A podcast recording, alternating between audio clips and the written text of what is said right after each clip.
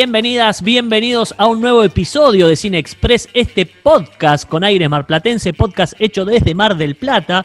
Mi nombre es Santiago y junto a mis compañeros Maxi, Delphi y Mayra vamos a estar hablando un ratito, los vamos a estar acompañando sobre este tema que tanto nos gusta, que es el cine. Hoy con un pequeño cambio de formato, si ya nos estuvieron escuchando, tenemos algunos capítulos anteriores donde estuvimos debatiendo sobre bastantes películas, pero hoy decidimos tomarnos un tiempito para eh, un estreno en particular, así que hoy vamos a estar debatiendo principalmente sobre una sola película, bastante polémica por, por todo lo que representa, que es ni más ni menos que Hamilton. Así que con esta introducción le doy la bienvenida a mis compañeros, quien quiera puede empezar a interrumpirme y vamos a empezar a desarrollar esta charla y este nuevo episodio del podcast. ¿Cómo les va? ¿Cómo va, Santi? ¿Todo bien? Sí, así es. Ha tenido una gran repercusión en lo que es streaming. Tenemos que ir primero al origen de Hamilton, que se basa en un libro de un historiador de Ron Chernow sobre Alexander Hamilton, ¿no? uno de los padres de, fundadores de eh, Estados Unidos, que junto a George Washington fundaron Estados Unidos.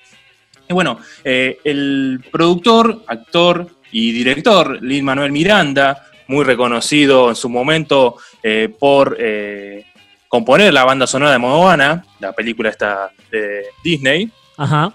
Eh, bueno, él leyó en su momento este libro de Alexander Hamilton y bueno, él como al tener distintas obras de teatro, más que nada de Lander, en, allá por Estados Unidos, todavía no ha llegado a lo que es al éxito, empezó a pensar de una forma de transmitir la historia de Estados Unidos eh, desde el punto de vista musical como rap, el trap y también con una diversidad cultural. Lin Manuel, que es estadounidense, pero tiene origen puertorriqueño. De Puerto Rico.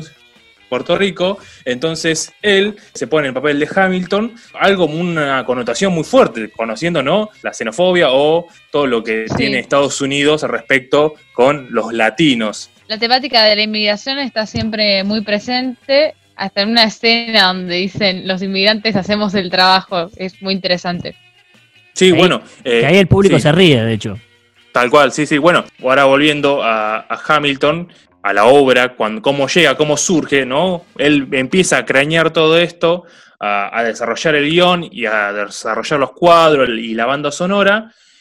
Y en la noche de la poesía, en 2009, en la Casa Blanca, él se anima a hacerlo frente a Barack Obama y a su esposa. Y es el primero que se levanta cuando termina eh, la pieza musical de esta de Alexander Hamilton. Y entonces se vio que ahí tenía algo interesante, si lo motivó en su momento a Barack Obama. Entonces llegó un productor, se juntan y bueno, empiezan a desarrollar esta idea que recién en 2015 ve la luz en un teatro en Nueva York. Es tanto la repercusión que tiene Hamilton a nivel cultural y está tres meses en el Teatro Independiente hasta que salta Broadway y ahí empieza el gran furor de Hamilton a nivel nación y mundial.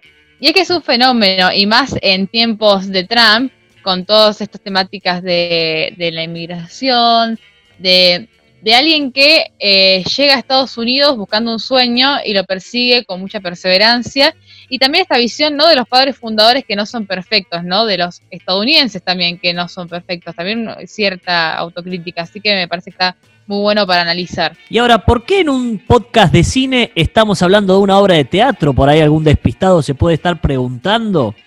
Bueno, porque hace muy poquito, el 3 de julio, si no me equivoco, ahí cerquita del Día de la Independencia de Estados Unidos, Disney Plus, Disney Plus la estrenó en su plataforma de streaming, o en realidad Disney le estrenó en la plataforma de streaming que es eh, Disney Plus, así como está, digamos. Es una obra de teatro con algunos truquitos de cámara, pero eh, quien pueda ver la película es como una especie de híbrido en realidad. No, no sé si, si ustedes la consideran película. Me gustaría saber qué, qué, opinan ustedes también. Es un poco polémico, ¿no? El hecho de que sea una obra de teatro llevada al cine. Me adelanto un poco en lo que después nos va a contar Delphi, pero eh, se considera película, no se considera película. Los, los expertos la, la consideran así. ¿Qué pasó con el público? ¿Cómo lo recibió en este contexto ¿no? de cuarentena donde Disney no te cuenta nada de una princesa, de un, nada de un superhéroe, te cuenta de un padre fundador. ¿De dónde viene esto, Max? Disney compra los derechos de esta filmación que se hizo eh, en tres días. Eh, estamos hablando de una filmación de hace cinco años que tiene compra los derechos en el 2018 para estrenarla en el octubre del 2021 en pantalla grande, en las salas. Pero con respecto a lo que está pasando a nivel mundial con el tema de la pandemia, Disney agarra y dice, che, ¿qué hacemos? ¿Le adelantamos? ¿Aprovechamos el momento? Le mandan un mail a Lee Manuel Miranda y dice, estrenamos ahora a mitad de, de julio, y dice, no, quiero que estrenen en cine. Y viene el contexto y pudieron arreglar, entonces eh, Disney estrena en su plataforma teniendo una gran repercusión y solamente comprándola con 75 millones de dólares. O sea, y Disney lleva a cabo una, historia que no le es de los raíces de, Disney, como decís. Tal cual. Solamente porque es Disney, ¿eh? porque hay que comprar con esa plata una obra de teatro. Pasa de claro, se compró todo. hay, hay poder detrás. Eh, a mí me parece bueno, está bueno ver también el laburo que tiene detrás, ¿no? Todos los meses que estuvieron para ver dónde colocar las cámaras, cuáles eran las tomas que, la cantidad de veces que habrán visto la obra, ¿no? Para decidir eh, qué caras querían tomar, qué momentos querían tomar desde atrás, desde adelante. La verdad que está bueno y también está bueno esto que lo hayan filmado en tres días para después ir intercalando las mejores tomas. Así que hay un laburito de edición detrás, pero como dijeron ustedes también, no deja de ser una obra filmada y se diferencia muchísimo de una película.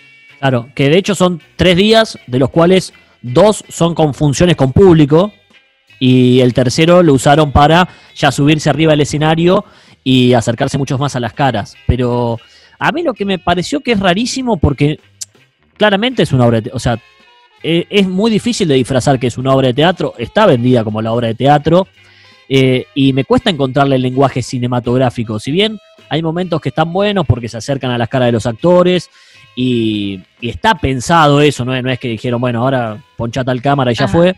Eh, hay hay una reflexión detrás eh, y no es como las primeras películas donde se ponía la cámara al fondo de, la sala de teatro y se filmaba todo y eso es lo que la gente iba a ver después al cine. Pero no me termina de convencer del todo para hablar tanto como película. Tal vez no haya que buscarle una vuelta por el lado cinematográfico, ¿no? Tal vez eso lo buscamos justamente porque es Disney el que está detrás de la cámara, pero es nada más ni nada menos que una obra de teatro filmada como estamos viendo un montón de otras obras de teatro acá en Argentina y como hicieron un montón de espectáculos para poder también subsistir a esta pandemia y con todos los recortes que hubo a nivel de espectáculo. Em, no, es que como fenómeno me parece espectacular, digamos. De hecho, eh, no, sé si lo dijimos o no, pero Hamilton fue de las obras más vendidas de, Broadway, que se complicaba muchísimo para conseguir entradas, se revendían por 500 dólares para, poder ir a verla y tenías que sacar de acá a cuatro o cinco meses con de anticipación, porque si no, eh, no se podía. Y un poco también esa era la idea de, de toda la compañía a la hora de, filmarla, de grabarla en realidad. Eh, esto de democratizar un poco y que pueda llegar a más público, cosa que después con, con Disney no termina pasando, porque por ejemplo, nosotros cuatro la vimos de dudosa procedencia la película. Tal cual, igual está bien que eso suceda, digamos, pero tiene que haber sido ese el objetivo porque como decía Max hace un rato, esta película estaba pensada para estrenarse en octubre del año que viene, no en este contexto mundial. Entonces, está bien, el objetivo era ese. Ahora, una obra de teatro con, con tanta demanda de tickets y demás, ¿le sirve que ese mensaje llegue a todo el mundo? ¿No hay, no hay hasta algo político y me, y, me, meto ahí en la polémica, digo, por lo que es un año electoral en Estados Unidos y por lo que dijo Delphi también eh, al principio, esto del, sentimiento americano, del sueño americano de la época de Trump tal vez, el hecho de que Disney haya sido quien haya elegido filmar una obra de teatro tiene que ver con transmitir ese mensaje a diferentes partes del mundo, en un contexto en el que todo el mundo está en su casa y puede verlo, sea de una procedencia legal o no, es para pensarlo. Sí, obviamente que es político, todo es político. El contexto que está hecha esta obra de teatro basada en la historia, ya poniendo a un latino de, origen, eh, como, como se pone eh, Lee Manuel, ya es algo político también, en personas eh, afrodescendientes. El estilo de música. El estilo musical. Ah, tal cual. Un estilo para llegar a, las nuevas generaciones, para filtrar y tomar conciencia, pero lo más llamativo también, que siendo esto originario de un latino, no tenga subtítulos y no, se estrenó sin subtítulos, que esa fue la gran queja también de muchas personas en Estados Unidos, muchas personas latinas que se estrenó sin subtítulos. Sí. Es que de hecho también habla mucho en la obra de eh, la abolición de la esclavitud, de distintos temas picantes, eh, y también la música, que es tan representativa de los orígenes eh, en las calles de Estados Unidos, ¿no? así que es muy interesante verlo desde esa perspectiva. Y bueno, opino igual que ustedes, la política está muy metida en todo. Pero bueno, por suerte es un musical que puede llegar a todos, es muy lindo verlo, debatirlo. yo no entendía el fenómeno, yo hacía mucho que venía viendo en Twitter este fenómeno con Hamilton, años, pero no, llegaba, no llegué a entenderlo hasta que formé parte.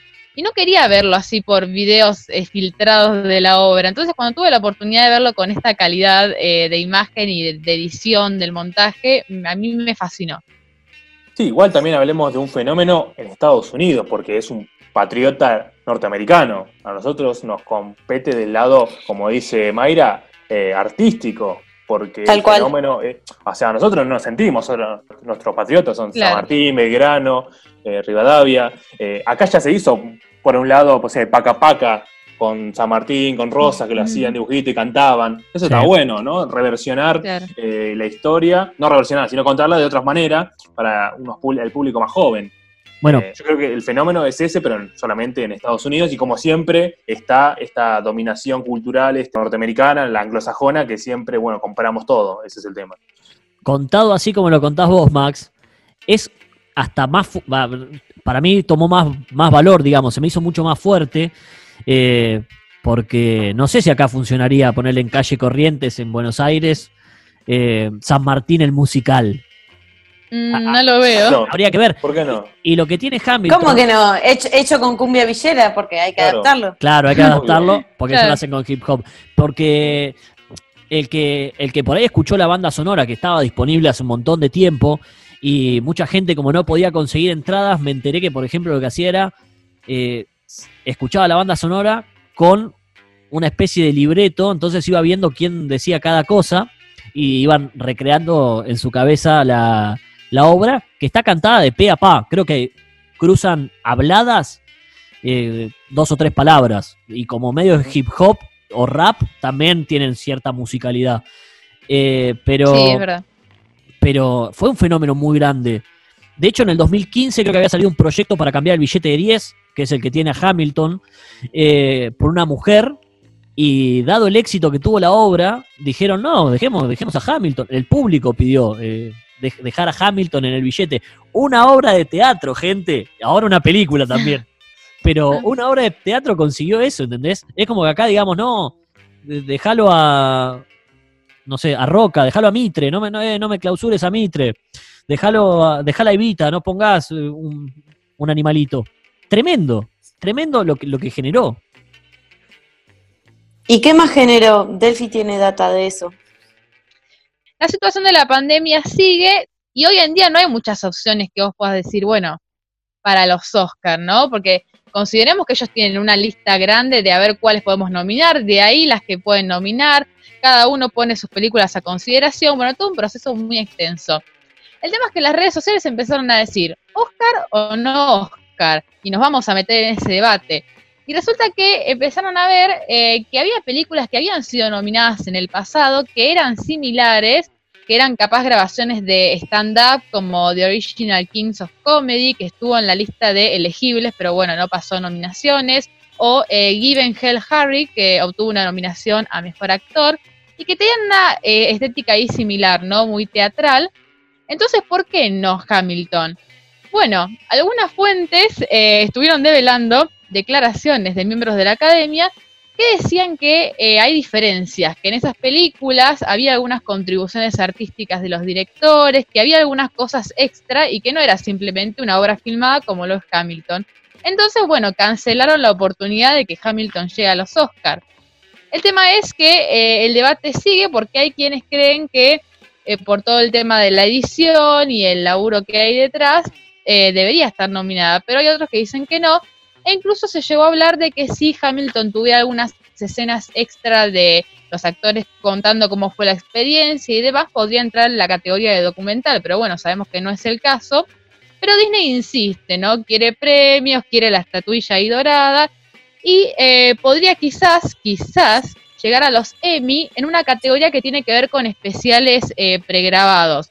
Pero bueno, digamos que hoy está lejos de los Oscars. Pero yo quiero saber qué opinan acá mis compañeros del de, eh, el panel Cinefilo con respecto a esta temática. Ya sabemos que por ahora no va a estar cerca de los Oscars, pero ¿ustedes qué creen? ¿Debería? No, yo no, porque bueno, ya Disney sabemos que es incansable y empezó a comprar todas las productoras, creo que le quedan dos o tres nada más. Y además, eh, Hamilton ya ganó todo en su momento como obra. Ganó premios Tony, Grammy, Pulitzer, Dramatex.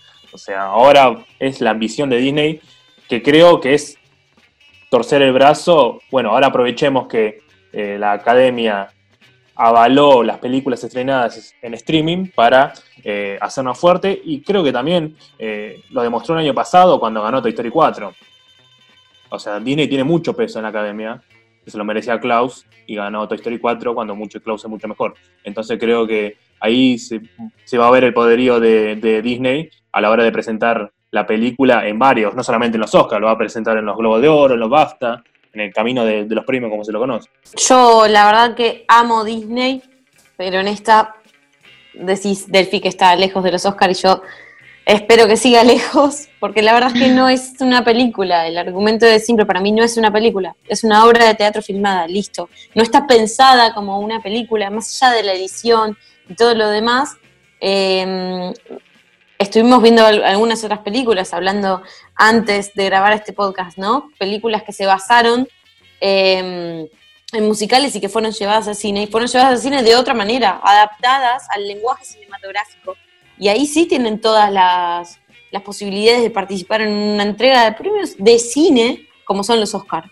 Eh, este no es el caso, yo no estoy de acuerdo. Me parece que está perfecto, como dice Max, que ganen todo lo que tienen que ganar a nivel teatral pero entonces se puede, eh, a nivel película no, porque entonces cualquier, cualquier otra obra de teatro, sea de Broadway o, de cualquier lugar del mundo que esté filmada, también se podría presentar, ¿por qué no? Este año sin duda va a ser un año difícil para, para los premios, porque si democratizaron un poco más todo el tema de la entrada y todo esto que otros años venían limitando, esto de Netflix sí, Netflix no, streaming, en realidad streaming, digamos, pero bueno, el fuerte está claro que era Netflix, que se fue ganando su lugar y lo hizo con buenas producciones. Este año la tiene más jugadas porque todos los que históricamente uno los tenía de la vereda de enfrente, llámese Disney, este año está pidiendo por favor eh, que, incluyan esta película, casi como contradiciendo sus propias reglas, ¿no? Para mí, si se puede, no está mal que la incluyan. Ahora, yo si tengo que votar, no la, no la incluiría. O sea, que, se candidate no me parece mal. Mm. Siguiendo las reglas que dijo Mayra.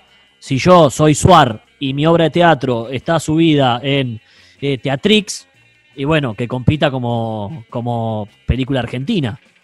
sí, pero Santi, se postula Hamilton, gana Hamilton, vos que sos no, no, no, no, para director del Hombre Invisible. ¿Qué hace? Rompe todo, va a poner a la academia.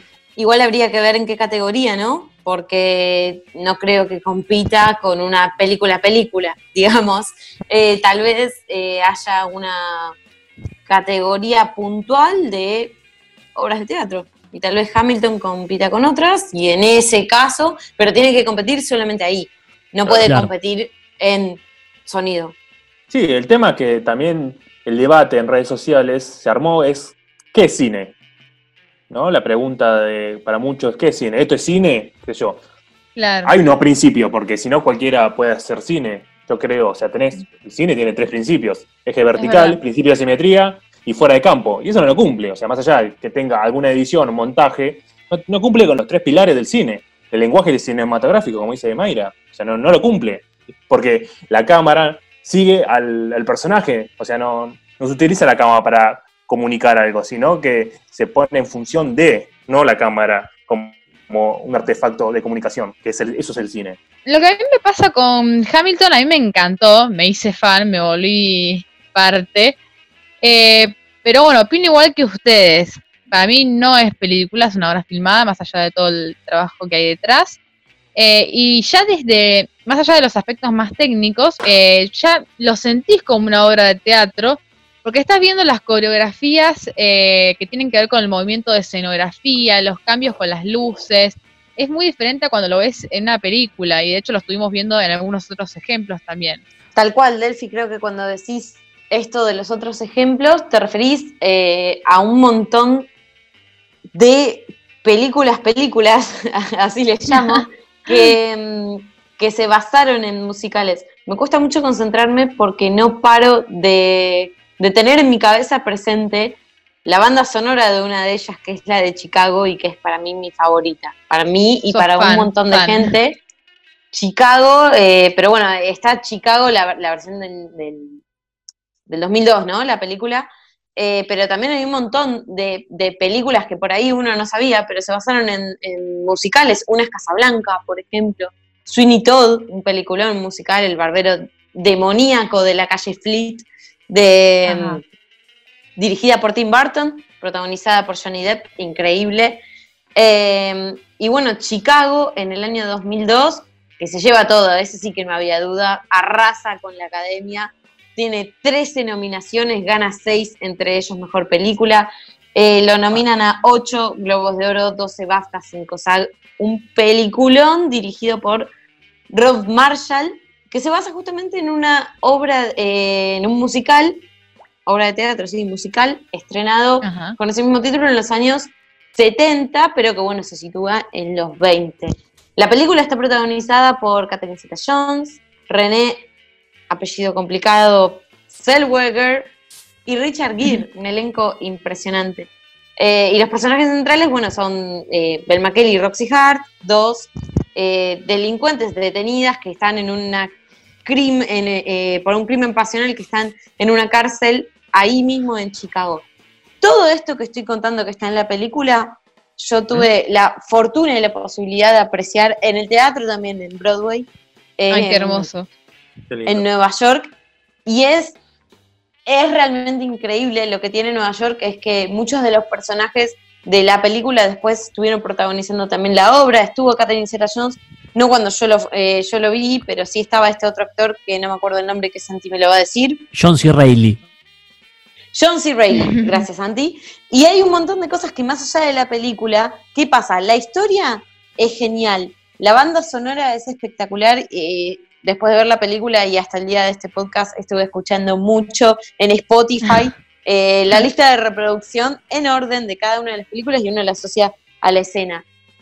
Pero con esa misma música y esa misma historia, uno cuenta de una manera en teatro y una cuenta de otra manera en cine, que es lo que decía hoy eh, Max, de que es cine y que no. Con todo eso, vuelvo a Hamilton.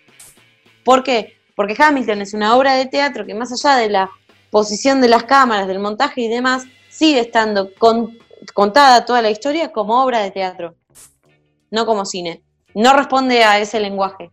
Em, por eso estamos hablando, bueno, de Chicago, que la desarrollé porque me encanta y aproveché la oportunidad porque creo que valía la pena, pero también estaban estas otras como Sweeney Todd eh, o Casablanca, hechas películas con escenas, con diferentes locaciones, con diferentes, eh, con un guion diferente, contando la misma historia, basándose en un musical. Hamilton no, no responde a eso, no, no, no es cine. Perdón, pero no es cine. Igual estamos debatiendo esto porque Hamilton es genial, ¿no? Hamilton es muy buena, o sea, eso no hay dudas al respecto. Como obra de teatro. Claro, claro. El tema es esta, este planteo, esta postulación de la misma productora de Disney que compró los derechos a, llevar. Mencionaba bien Mayra algunas obras. Yo me quedo también con All the Jazz, ¿no? De 1971, de Tal cual. eh, también Sweet Charity, y el creador, director de Cabaret de 1971. Eh, Adult Jazz es 1969, 1971 es Cabaret con la gran Liza Minnelli, que también arranca con el teatro, pero tiene una historia detrás, o sea, está contada con un lenguaje cinematográfico, que es muy diferente a lo que se hizo eh, con Hamilton, que a pesar de ser buena, yo lo califiqué bajito en algunas plataformas por este tema de no ser película.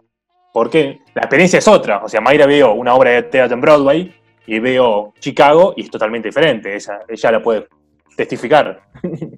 Puede suceder también al revés, ¿no? Cuando una, una obra de teatro se basa en una película, como lo hace la compañía que lleva adelante The Lion King, ahora en Broadway, en Madrid y en un montón de lugares de todo el mundo, ¿no? Escuela de Eh, rock. adaptan, escuela de rock, adaptan un contenido a un lenguaje y viceversa, no por eso eh, para considerar una obra de teatro película o una película obra de teatro. Eh, porque, ¿por qué no al revés? Me quedo con algo que dijo Santi off the record, y que es que qué pasa si filman un recital. También puede competir en los Oscars. Bueno, lo han hecho, pero lo han hecho más en formatos documentales, tipo, hay documentales de, bueno, de distintos artistas musicales, pero van intercalando, ¿no? Te ponen una canción eh, que, que cantó, no sé, en un recital de Nueva York, después te ponen al artista hablando, te ponen un video de cuando fue, no sé, a comprar al shopping y después te meten otra canción de cuando tocó en Chicago. Es un formato totalmente distinto y ahí ya podría ingresar, digamos, en una categoría documental, supongamos. Eh, esto que decías, ¿no? También, May, de las eh, obras de teatro a partir de películas, me hizo acordar a Billy Elliot, que es una de mis películas musicales favoritas y que de hecho primero Hermosa la película, película. Sí, y después, bueno, la obra que llegó a Broadway, que también he visto algunas escenas y es muy buena. Eh, pero bueno, no he tenido la oportunidad de verla toda porque todavía no he ido a Broadway y no me ha pasado como con Hamilton, que se da esta oportunidad que hablaba hoy Santi de la democratización y que pasó también en 2017 que hicieron eh, la versión grabada de Newsies. El mismo caso que Hamilton, no podríamos decir tampoco que es una película, es una obra grabada. Bueno, ahora Disney en realidad se la juega para el 2021, si el COVID se lo permite, ¿no? Con todo el, el desarrollo, no sé cómo serán las grabaciones y demás.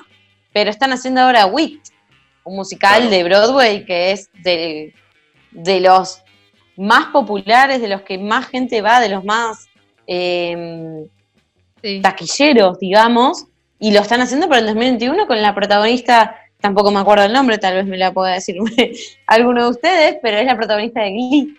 Y para este año también eh, está la película de In the Heights, basada en eh, una obra de Broadway, también por Lin Manuel Miranda, que lo amamos acá, somos fans. Bueno, por lo menos yo voy a decir somos para, para hacerlo más general. Eh, pero también una película que se iba a estrenar y por la pandemia se vio también un poco retrasada, pero ya está el tráiler y todo, y es una película basada en el musical. Tenemos casos de todo tipo. Y no te quepa la menor duda que en cinco años tenemos Hamilton hecha película como Dios manda, ¿eh? Re, sí, Tal re. cual. Pará, yo tengo un dato respecto de eso, que a él le preguntaron. Sí, tengo un dato, tengo Chan. un dato. Chan, Chan, chan. Se puso picante el podcast. que Li- Lin Manuel le preguntaron al respecto si él pensaba hacer la película con todo el furor, dice que no, porque él la pensaba realmente como una obra de teatro. Su esencia es una obra de teatro y además tiene dos actos, eh, Hamilton. Y para pensarla como película tiene que modificar varias escenas y llevarla a un tercer acto y es cambiar toda la estructura. Acá hay un fenómeno que me llama la atención, que nos pasó en todo el podcast, que todos hablamos siempre de eh, Lin Manuel y nadie habla del director, que es el director de la obra y es el director de la película, digamos. Eh, yo cuando terminé la película dije, ¿y esto lo, lo va a firmar alguien? Sí, Thomas Kyle, que es el mismo director de la obra de teatro, es el que se mató pensando cómo compaginar todo, digamos, y después lo, lo hizo un editor. Eh, pero me, me- me da como raro. Mirá si este tipo es obvio que no va a pasar, pero mirá si alguien dice, che, nominémoslo como mejor director. Y tiene que estar a la par de otro. No sé si dirigió, eh, y volvemos a, a la raíz de todo, no sé si dirigió cine. Él dirige la obra de teatro, después dijo poné un plano acá y poné un plano allá, nada más. Eh, Claro. es, es rarísimo, es rarísimo. Y esto que nos pasa, que el director, cuando en el cine suele ser la figura más importante. Después, bueno, hay actores que terminan a veces tapándolo, pero dentro del set, el director es sumamente importante. Acá está en segundo, tercer, cuarto plano, te digo. No hay un criterio cinematográfico, no hay, o sea, la cámara siempre sigue al actor o a los actores en este momento y además, como al ser teatro se pierde todo lo que es el fuera de campo. O sea, la cámara eh, no puede eh, involucrarse más de lo que teatralmente está dicho, porque los actores también tienen otra forma. Vos tenés dos formas de actuar, ¿no? Una teatral, o sea, es otra impostura a la hora de una película.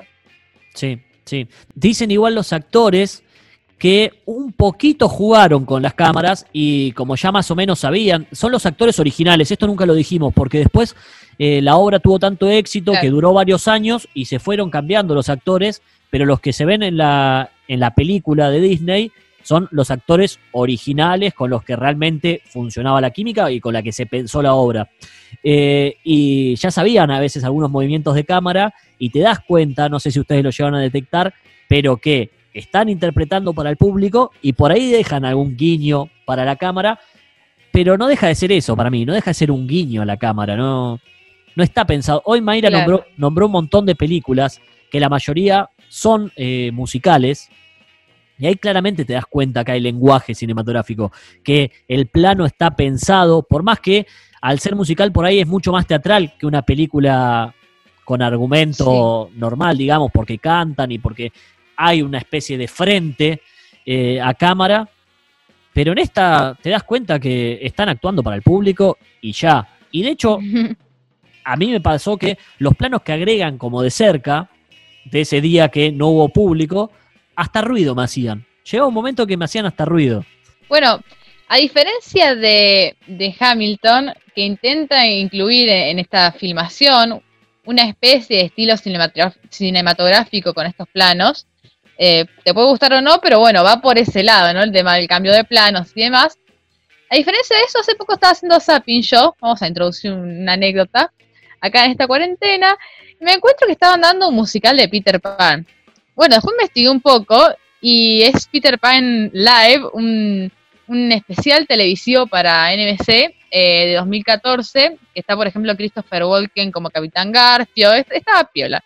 Pero tenía un estilo, totalmente teatral y era un especial filmado con cortes, con cambios eh, de set, eh, de locaciones, digamos, era al revés, era un especial televisivo eh, que pretendía ser una producción teatral, pero no lo era. Bueno, una cosa, un híbrido también. Hemos visto varios híbridos en este podcast especial.